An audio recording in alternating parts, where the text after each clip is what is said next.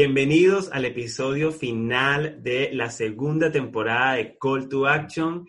Increíble que ya tenemos dos temporadas, estamos imparables y vamos a seguir haciéndolo, así que venimos con nuevos cambios. Hoy vamos a conversar sobre recomendaciones que tenemos para marcas y negocios en este contexto, en el contexto COVID-19, durante la pandemia y eh, lo que sería después de la pandemia. Incluso, Dilmer, se habla según estudios internacionales, que el COVID-19 ha causado un cambio en el comportamiento del consumo de las personas. Y este cambio eh, equivale a 10 años y esto ha sucedido solo en dos meses. El consumo no está muerto, como dice en las conclusiones de un estudio de Accenture, el consumo no está muerto, pero está cambiando completamente y estos cambios van a permanecer en el tiempo y por largo tiempo. Aquí es importante tener en cuenta que hemos identificado cinco aspectos o cinco cambios que se han generado durante este proceso. Y eh, la idea es que cada uno de estos cambios que le vamos a ir relatando lo vamos a acompañar de recomendaciones debido a ese, ese comportamiento o a esas reacciones que hemos observado tanto en casos de nuestros clientes como en investigaciones que hemos hecho de otras marcas y de estudios de mercados a nivel global, porque como siempre les destacamos, importante como especialistas, consultores de un área, estar al día sobre lo que está pasando en el mundo. Y bueno, y, eso es lo que le traemos hoy, ese conocimiento. El primer cambio que hemos identificado es que hoy, más que nunca, estamos más digitalizados. Sí, estamos más digitalizados, queramos o no estarlo, porque, bueno, el contexto nos obligó obligó a mucha gente a empezar a moverse desde lo digital. Lo primero que pasó es que empezamos a trabajar desde casa. Nos llevamos la oficina a la casa y el que no sabía conectarse a través de Zoom, el que no sabía usar un correo electrónico correctamente, el que no sabía usar Google Calendar, le tocó aprender a usarlo y eh, de cierta manera empezar a, a seguir, seguir la vida desde esa digitalización, ¿no? Lo otro es que estando en casa y estando en confinamiento nos empezamos a dar la oportunidad de hacer cosas mucho más digitales. Por ejemplo, comprar el mercado. Entonces, eh, un ejemplo que yo siempre este, pongo o que doy es Corner Shop. Mucha gente no le había dado la oportunidad a la herramienta y estando en casa, no pudiendo salir, digamos, de forma obligatoria, empezaron a probar y se dieron cuenta que, bueno, que esto sí efectivamente funcionaba, ¿no? que puedo hacer el mercado a través de Internet. Qué increíble. Y además me lo dejan en la puerta de mi casa. Entonces, empezamos a hacer cosas digitales que creíamos que necesitábamos de nuestra presencia física para poder llevarlas a cabo. Nos dimos cuenta que finalmente esa reunión podía ser un correo electrónico. Entonces, desde ahí empezamos a cambiar nuestros hábitos y empezamos a ajustarnos este, en este nuevo contexto. Pero ustedes dirán, bueno, pero ¿qué tiene que ver esto para las marcas y para los negocios. Tiene que ver muchísimo. Y aquí, bueno, un poco lo que decía Dilmer, al final a muchas personas esa transformación digital de la que se hablaba antes llegó y llegó de manera obligada. Y aquí una de las recomendaciones que tenemos para las marcas es que eh, más que estar en otras plataformas, lo importante es estar en las plataformas que ya se, tiene una presencia digital y en ellas conocer más a tus clientes, saber el nombre de tus seguidores, saber cuáles son sus preferencias, sus problemas, sus necesidades. Hay muchos mecanismos para hacerlo. Y a través de ese relacionamiento, conocimiento de esos usuarios, clientes, vas a poder hacer acciones de marketing personalizadas porque hoy la gente em, valora mucho más que esas acciones, promociones, cupones que les ofrezcas por correo electrónico, por redes sociales, realmente vaya acordes a sus necesidades, acordes a sus gustos. El que es amante del chocolate espera recibir un correo que eh, le ofrezca una promoción de chocolates. El que odia el chocolate no espera recibir ese correo y más bien descarta a marcas que le envían promociones y comunicación que no tienen nada que ver con él. Lo otro también importante es que las marcas tienen que apoderarse de los medios digitales para la atención al cliente y que en donde están realmente haya una atención oportuna, eficaz y pertinente. Por ejemplo, hace que hace dos semanas contacté un servicio de remesas que me habían eh, recomendado. les escribí un correo electrónico. Una de las cosas que ellos dicen o que destacan de sus servicios es la rapidez a la hora de hacer el envío del dinero. Bueno, me respondieron ocho días después. Mi, respuesta fue, mira, ¿cómo voy a confiar en el, primer valor que tú destacas de tus servicios si para responderme un correo duras ocho días, algo que me puede responder en media hora, en una hora? Y lo otro tienes que ver con la evolución de los servicios. Esas personas profesionales independientes, profesionales que prestan su eh, servicio eh, de manera freelance, eh, que antes lo hacían cara a cara, también pueden transformar esos servicios a servicios digitales y así tener un alcance global. Entonces acá, importante, aprovechar al máximo esa digitalización, dejar a un lado la comunicación genérica y que sea más personal y afinar muy bien los tiempos y los procesos de atención al cliente. El otro, em, el otro cambio tiene que ver con aperturas para comprar en, Internet.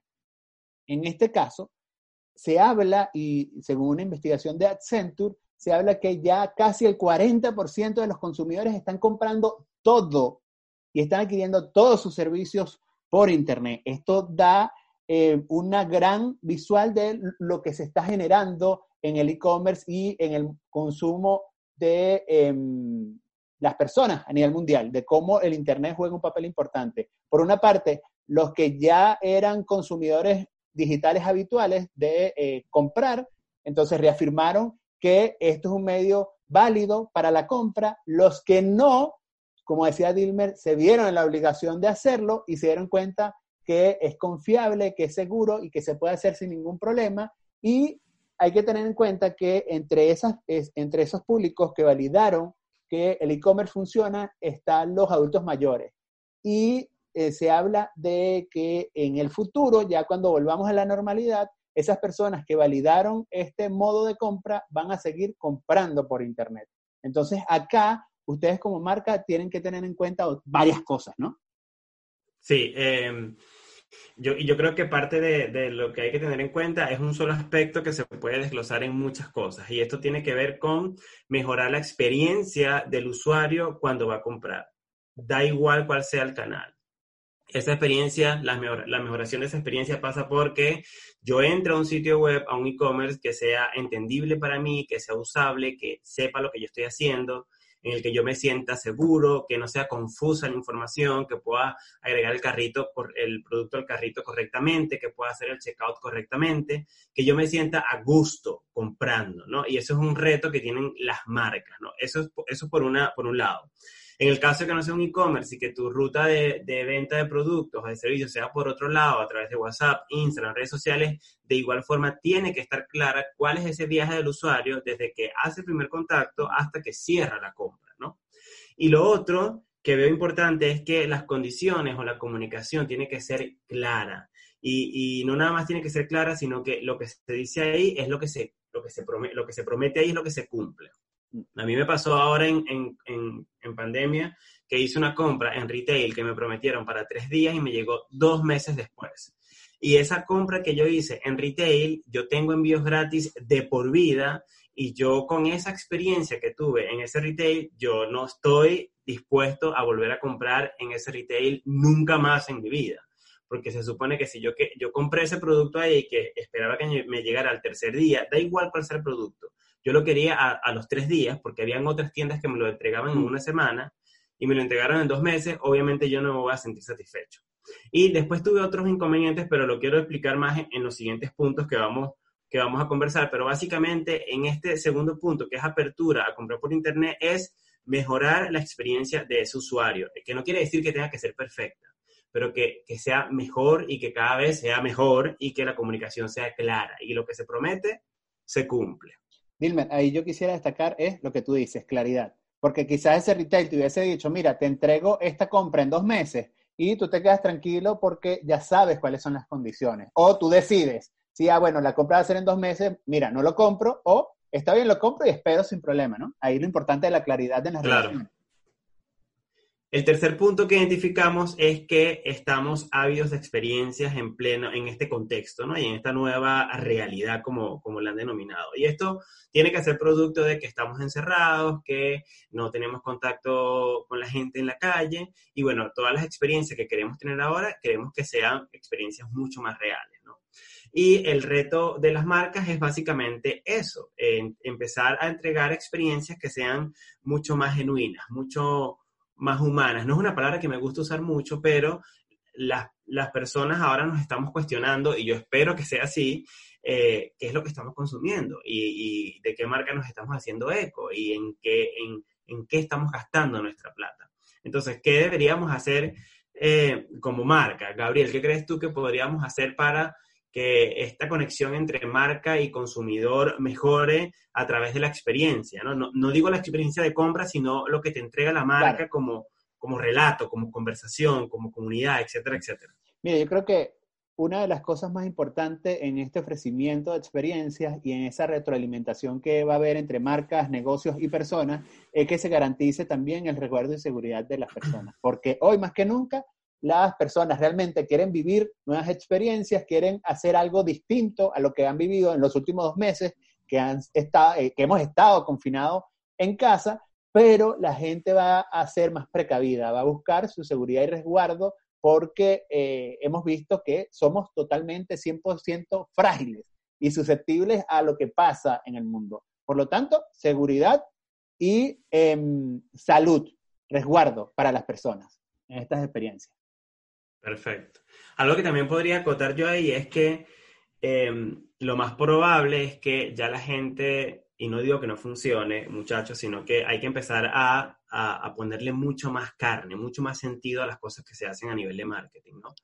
Pero la gente probablemente ahora va a conectar menos con el flyer. Si me pones una persona con un flyer en, en, en, la puerta, en la entrada de un mall, probablemente ahora me va a hacer menos sentido. No voy a conectar tanto con eso, sino que me voy a enfocar en es más en qué otro tipo de cosas te vas a ahora ofrecerme a mí para yo poder enganchar contigo.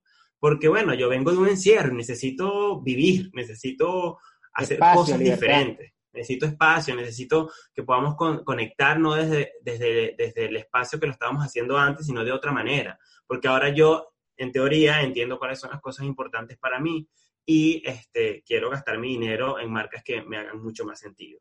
El cuarto punto es que identificamos es que tenemos la tendencia ahora a ser menos fieles con las marcas, menos fidelización. Sí, y aquí es importante tener en cuenta que en tiempos de crisis la gente cuida más de bolsillo. Y por lo tanto, en este contexto, muchas personas le han dado cabida a eh, productos, marcas o servicios que antes no utilizaban porque utilizaban una marca puntual, porque eran fieles a una marca. En este sentido, si encuentran, eh, si han encontrado o encuentran opciones más económicas, las van a probar. Y si estas de alguna manera eh, solucionan el problema o satisfacen la necesidad que tiene esta persona, le van a dar perdurabilidad en el tiempo, van a seguirla usando durante el largo tiempo. Entonces acá ya no hay esa fidelización que había antes. Incluso hay un estudio que se hizo en Estados Unidos por Alex Partner y Chuck Kick, que habla que el 85% de las personas en estos momentos eh, les sabe no, considera lo importante de las marcas, sino que eh, lo, que considera y busca es la solución. Lo otro tiene que ver con, y esto es otro estudio que hizo McKinsey, la consultora McKinsey a nivel internacional, que dice que hoy más que nunca los consumidores están muy pendientes, están buscando el detalle de cómo está hecho este producto, cuál es la materia prima, dónde se hizo, cómo se hizo, y las marcas que de alguna manera no sean em, transparentes con esto, no sean sinceras, no sean claras, van a ser afectadas y van a ser sacadas del carrito de compra.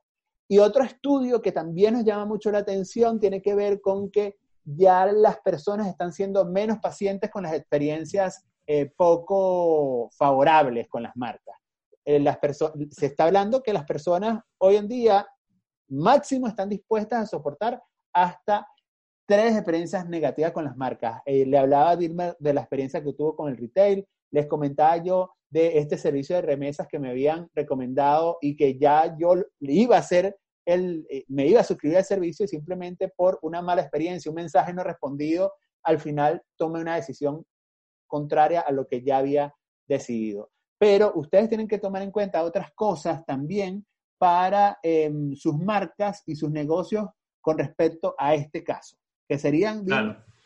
Yo, yo para, para complementarte eso, voy otra vez, traigo de nuevo el ejemplo del retail, lo que me pasó a mí en retail. Era la primera experiencia negativa que tenía yo con, con ellos. Ya había comprado por internet y, este, bueno, me llegó el producto luego de dos meses. Y para mí no era un tema de que me llegara el producto luego de dos meses, más allá de que yo lo quería en los tres días. Para mí era un tema de que es necesario que las marcas se hagan cargo de esos errores. Porque lo que pasó fue que a mí nadie me llamó para decirme que me iba a llegar en dos meses. Porque si a mí alguien me ha llamado y me dice, mira, tu producto, tenemos problemas porque no estábamos preparados para una pandemia, y yo lo puedo entender porque trabajo en el rubro, y no tenemos la infraestructura para hacer envíos y pensábamos que podíamos hacerlo y no pudimos, yo lo voy a comprender. Pero el usuario o el consumidor necesita que se hagan cargo de su problema. Y de mi problema nunca se hicieron cargo. Nadie nunca me llamó para decirme que no me iba a llegar el producto. Nadie nunca me llamó para decirme que me podían hacer un reembolso. Yo simplemente lo que hice fue esperar. Y no solamente esperar, yo también hice los reclamos por todos los canales disponibles, por Twitter, por teléfono, y en todos los canales, en, teléfono siempre me atendieron, nunca me dieron una respuesta, y en los demás canales nunca me dieron una respuesta. Entonces, si tú tienes una comunicación clara y dices que tienes un Twitter para ayudar a esta gente, pero no ayuda, entonces hay una incoherencia en tu comunicación, porque yo no pretendo que tú seas un retail que me entregue perfecto al tercer día como me dijiste y que me llegaba a la hora que me dijera. Yo entiendo que eso no existe, pero yo por lo menos pido que no juegues con mi tiempo y con mi dinero y me digas, te va a llegar en dos meses, o me llames y me digas, mira, no, no sabemos cuándo te va a llegar lo único que te pedimos de todo corazón es que esperes. Yo lo voy a agradecer mucho más y probablemente vaya a repetir a comprar porque sé que hay alguien detrás que se hizo cargo de lo que yo estaba pasando en ese minuto, ¿no? Eso es para, para complementar lo que estabas diciendo. Y para, para, para revisar el tema de menos fidelización, esto sigue siendo lo mismo. Hay que revisar tus procesos de atención al cliente, evidentemente, y quiénes están involucrados y qué tan puesta tienen la camiseta con la marca, con el producto y con el servicio para hacerse cargo de estos problemas. Eh, implementar un CRM, por ejemplo, si no lo tienes, y empezar a tener relaciones y, vínculos con la gente que te va a comprar, porque la gente te compra porque conecta contigo de alguna manera, pero si tú lo respondes de, de vuelta con algo negativo o, o, peor aún, no le respondes, no te van a comprar nunca más. Claro. Eso es una realidad. Y ahí lo que tú decías lo enlazo nuevamente con el punto uno, que es más digitalización, que no se trata de estar en todos lados. Bueno, no es que, ah, yo tengo que atender a mi cliente, no tenía Twitter, voy a abrir Twitter. No tenía WhatsApp, voy a crear un WhatsApp Business para esto. No. La idea es que si vas a estar más digitalizado, es que esa presencia digital sea efectiva, sea clara, sea oportuna. Eso es lo importante para todo negocio. Y tener en cuenta que hoy la mentira cada vez este, tiene, tiene menos durabilidad. Eh, una experiencia similar a la que yo tuve con Dilmer. Compré a una tienda por Mercado Libre. Esta tienda nunca me respondió, me respondieron después de cuatro semanas y se excusaron diciéndome que eh, tenían em, retrasos con Chile Express, cuando yo en ese mismo periodo había comprado a dos tiendas distintas que trabajaban con Chile Express y no tenían ningún tipo de problema. En este caso, tú me, me, me pudiste haber atendido eh, el cuando te compré, decirme, tengo procesos internos que demoran y por lo tanto tu compra va a llegar tarde y yo ahí lo voy a entender, pero no me caigas a mentira, porque al final eso va a hacer que no te vuelva a comprar, que más bien hable mal de ti y tengas un review negativo que va a afectar tu marca en lo digital. Dilmer, otra, otro, otro cambio que hemos visto, y este es el quinto, es que no teníamos, nos dimos cuenta que no es que no teníamos tiempo, ¿no? Ok. A ver, yo siempre digo, bueno, no siempre, yo no, siempre fue así, no siempre fui así. Eh, uno en teoría evoluciona, pero yo pienso que, y no, y no por esta pandemia, yo pienso que la gente que siempre dice que no tiene tiempo realmente no se está refiriendo al tiempo, sino que se refiere al interés, ¿no? Eh, no tengo tiempo a hacerlo, no me alcanza el día. Realmente, probablemente lo que no tengas es interés de hacerlo, ¿no? O no te interesa en lo absoluto. Y eso está bien, eso está bien, no es algo que realmente esté mal, o no es algo que ni siquiera esté mal o esté bien, ¿no? Pero yo sí creo, y espero que sea así, que en, en este contexto hemos tenido la oportunidad de cuestionarnos y, y, de darnos cuenta que, mira, ahora yo sí como que sí tenía más tiempo del que yo pensaba, ¿no? O sí tengo tiempo y no tenía era el interés. Entonces, ¿y ahora qué hago con ese tiempo que yo decía que no tenía, pero ahora lo tengo, ¿no? Parece un, un trabalenguas, pero, pero está pasando mucho y, y, espero que muchos estemos pasando por ese proceso. Y yo creo que eh, esto lo, lo, lo, traemos a colación porque ahora el tener esta, este, este espacio adicional en el día nos hace ser más críticos con lo que compramos, porque ahora cuestionamos más cosas, ¿no? Y eso me parece que es maravilloso y yo, yo espero que, que todos estemos en, en, la misma página, ¿no? Cuestionamos más cosas y eh, eh, ahora cuando vamos a comprar algo, bueno, vamos a tener mucha más disposición de investigar y de tomar una decisión de compra en función a lo que dijeron los demás. Y esto lo conecto con lo que, con lo que tú decías anteriormente.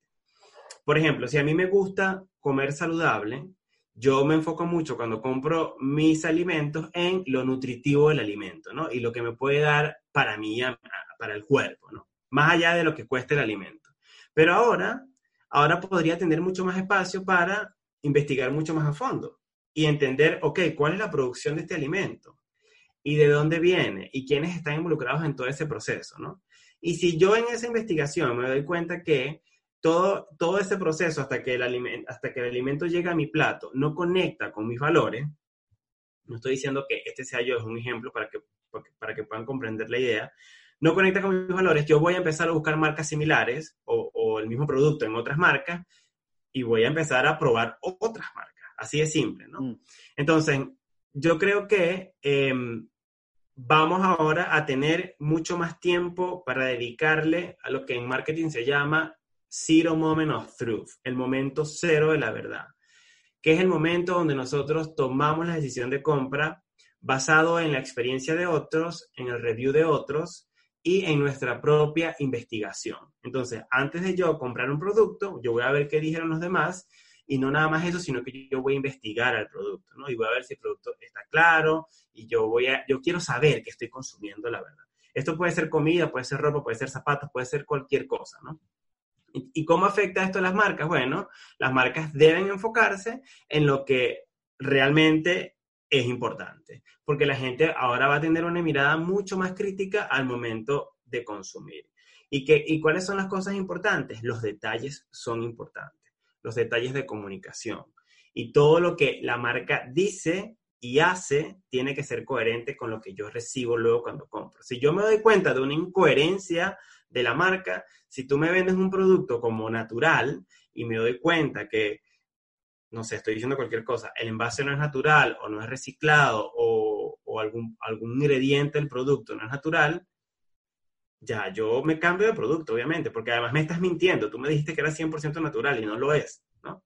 Entonces yo creo que parte de, de, de, de, esto de que tenemos más tiempo es que ahora estamos mucho más dispuestos a entender cómo gastamos nuestro dinero y en qué gastamos nuestro dinero. Y es importante, como especialistas en marketing, como emprendedores o dueños de negocios, ¿qué debemos hacer? Garantizar que nuestra comunicación sea lo más coherente y consistente posible, que sea parte de un proceso inteligente. Y es inteligente porque eh, se ha establecido objetivos y unos fines claros, que sea parte de una comunicación pensada. ¿Por qué es pensada? Porque me tomo el tiempo para revisar la realidad de mi producto, de mi servicio, de mi negocio, de mi proyecto y ver si estoy, realmente siendo coherente con lo que digo hacer y lo que hago y lo que digo y todo. Entonces, que hay una coherencia en todos los aspectos y que sea parte también de una comunicación planificada porque de alguna manera tiene un orden lógico donde yo permito claramente establecer cuál es ese camino que va a ir recorriendo mi cliente, mis usuarios y de esa manera yo voy garantizando que la relación es lo más armónica, oportuna, transparente y clara posible. Entonces, importantísimo con este punto es garantizar la coherencia y consistencia en lo que digo y en lo que hago. Y entre esos dos aspectos, importantísimo, porque es cuando va a generarse realmente una credibilidad y confianza en nuestro proyecto y cuando vamos a lograr que otros se fidelicen en lo que estamos haciendo. Yo creo que con esto estamos, Dilmer. Yo creo que ya eh, eh, eh, ahondamos en estos cinco aspectos Igual les vamos a dar en la caja de descripción más eh, reportajes y estudios para que ahonden mucho más en esto, porque realmente, como decíamos al principio, el consumo, la modalidad de consumo están cambiando y este cambio viene a ser permanente durante largo tiempo. Entonces a el call to action que parece evidente, pero igual se, se los voy a decir, es básicamente pónganle ojo a la digitalización. Todo esto tiene que ver con digitalización. Y dentro de este call to action hay un, un montón de sub aristas que hay que revisar en la marca para ver cómo está funcionando, que es lo que estamos hablando. Mi conclusión más honesta desde mi corazón, muchachos, es que la vida sucede, queramos o no, va a pasar. Y parte de que esto siga pasando, nosotros tenemos que buscar la manera de ir adaptándonos a este cambio. No podemos seguir haciendo lo mismo porque el mundo no está funcionando de la misma manera. Entonces, em, hay que subirse en el bus, hay que empezar a hacer los cambios si es necesario hacerlo, si es que tu marca los, los, los, tiene que hacer. No, no, no, decimos que todo el mundo esté en la misma situación. Hay marcas que están súper adelantadas en todo esto, pero la realidad es que el coronavirus nos cambió la vida por completo porque no estábamos preparados para, preparados para algo de, tan grande magnitud. Y al final tenemos que seguir, así es la vida. Hay que seguir, move on. Y como tenemos que seguir, bueno, la verdad que ya súper felices de poder llegar a la al final de la segunda temporada. Queríamos aprovechar la oportunidad para agradecerle a quienes hacen posible, nuestros partners, aliados, quienes hacen posible este espacio. Eh, primero a la gente de Launch Coworking, porque a pesar de no estar en, estos momentos en la oficina y en su espacio, em, poder de alguna manera seguir manteniendo esa alianza. También a Social GES, recuerden que todos ustedes, todos los escuchas, tienen la oportunidad de em, disfrutar gratuitamente de tres meses del plan manager de esta aplicación y pueden conseguir el enlace en la caja de descripción. Si no lo han hecho, durante los episodios anteriores, háganlo y aprovechen esta plataforma que está muy buena para la gestión de sus redes sociales. También a eh, Mindclass, con quienes eh, desde hace un par de meses empezamos a hacer un proyecto bonito que además lo consiguen el enlace abajo en la caja de descripciones, que es la carrera de marketing digital, donde tenemos una serie de módulos de cursos para ustedes, para que sigan profundizando y especializándose más en los temas de marketing digital. Queríamos agradecer también en eh, esta temporada, especialmente a todos los invitados que nos acompañaron, David Tramón, Carlos Rosales, Gabriel Gajardo, Matías Gajardo, Susana Cáceres, John da Silva, Melina Garrido y Alejandro Formanchu. Antes de despedirnos, queríamos comentarles que tenemos una nueva iniciativa para durante un mes poder desarrollar contenido para tu marca, para que aprendas a generar contenido en base a oportunidades existentes, en base a insight, aprendas también a hacer historias dependiendo de tu proyecto, de tu marca, de tu producto o servicio. Les vamos a dar el enlace de esta iniciativa, se llama Content Camp de Conversa CE, donde vamos a trabajar contigo, Dilmer y yo, en que entrenes y que realmente te puedas capacitar para hacer contenidos que conecten y vendan con tus audiencias. O vendan. un campamento, un campamento para crear contenidos. y vamos a, básicamente lo que vamos a hacer, muchachos, es ponerlos a trabajar. Eso todo lo van a hacer ustedes. Nosotros vamos a hacer nada más los, los entrenadores. Así que, bueno, espero que les guste esta iniciativa. Nosotros estamos full contentos y siguiendo pese al contexto, hemos terminado la segunda temporada, no pensábamos que podíamos llegar tan lejos, pero bueno, hay que seguir haciendo y ya nos vemos en una tercera temporada, venimos con, con cosas nuevas en los canales de conversa como en los canales de nosotros. Estos son así como tipo influencer. No les podemos contar todavía. Venimos con cierta, venimos con cierta sorpresa. Venimos con lo mismo, muchachos. Entregar contenido y hacer lo que nos gusta, hacerlo para nosotros y para el que quiera estar con nosotros y listo. Eso es, no hay, no hay, no hay fórmulas. Mira, estamos hablando mucho ya, mejor nos vamos. Sí. Miren, hablaron como siempre para ustedes Dilmer Duno y Gabriel Patrixi. Un abrazo, nos vemos pronto. Chao, chao.